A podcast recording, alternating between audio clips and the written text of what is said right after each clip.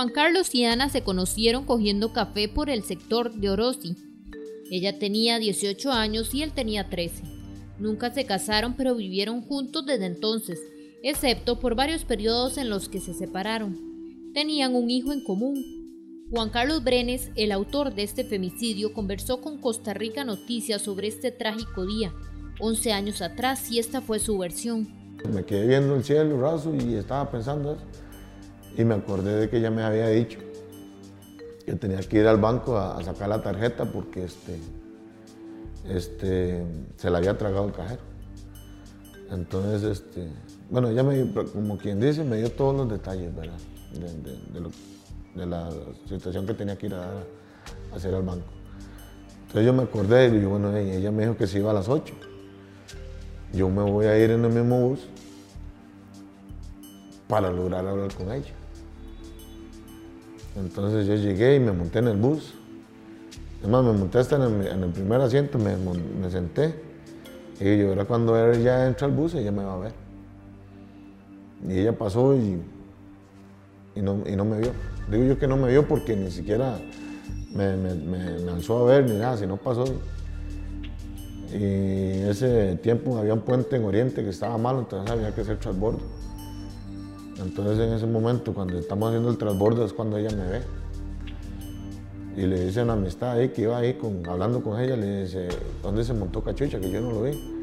Y le dice, no, él venía en el bus de hace rato, se montó en tu currículum. El 14 de febrero del 2010 tuvieron una pelea. Ana acudió a la delegación e interpuso una denuncia porque Juan Carlos la agredió.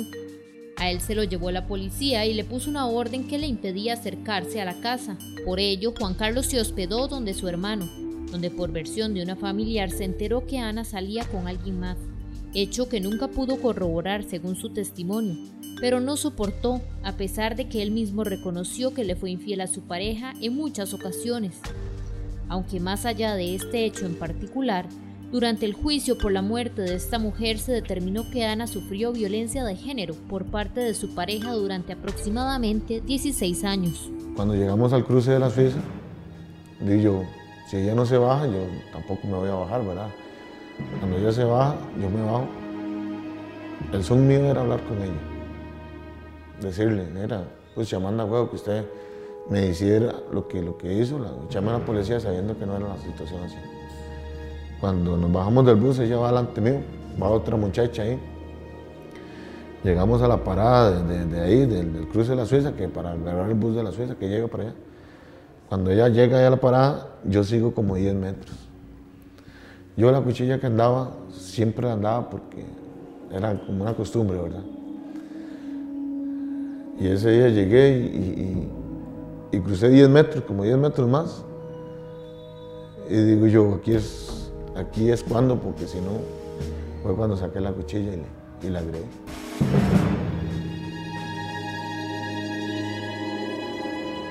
Sin preguntarle nada, sin decirle nada. Agarré y, la degollé, ¿verdad? nos fuimos al suelo y ahí terminé de darle. En el momento que ella me, dice a mí, este, Juan Carlos, perdóneme, perdóneme, no lo haga, piense en sus hijos, no lo haga. Ya ella estaba cortada, ¿verdad? Desde la cárcel, 11 años después de lo ocurrido, para este privado de libertad, es difícil de entender que los celos no fueron el único motivo que lo llevaron a matar a su pareja. Porque los celos por sí solos no matan, pero la violencia de género y el machismo sí. Ana Herrera fue víctima de la violencia de género, así como la han sufrido muchas otras mujeres a lo largo de sus vidas. La socióloga, docente y especialista en temas de género y violencia contra la mujer, Montserrat Zagot, detalla que las causas de esta violencia son múltiples y están relacionadas a los pensamientos o creencias machistas en la sociedad. Las causas de la violencia contra las mujeres eh, son, múltiples. Este no es un fenómeno sencillo que lo podemos explicar con una sola causa.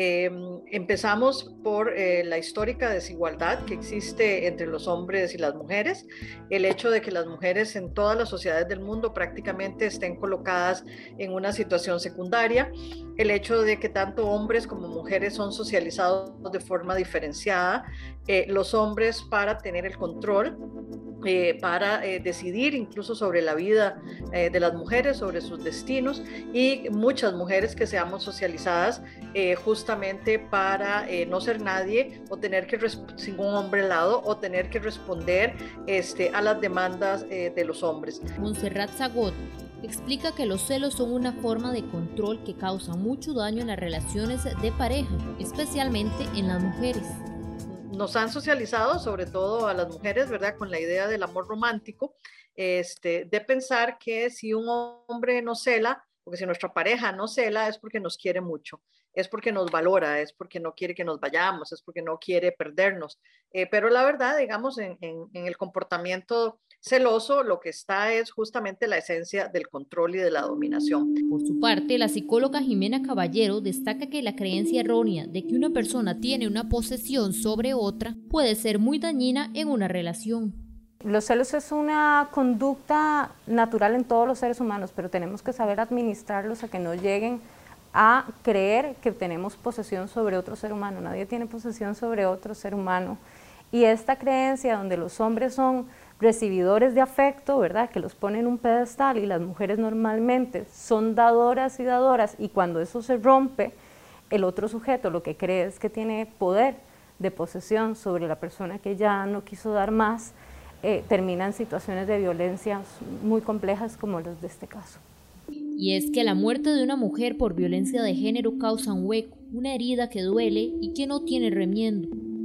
Porque desgraciadamente aquí me di cuenta también que no fue a ellos, uno, como le dijera, no fue a ella, solo a ella que le hice daño, sino fue a un montón de gente, a mis hijos, a los hermanos de ella, a la mamá, a mi mamá, a mis hermanos y a toda la persona que estaba cerca de mí, amistades, primos, todos.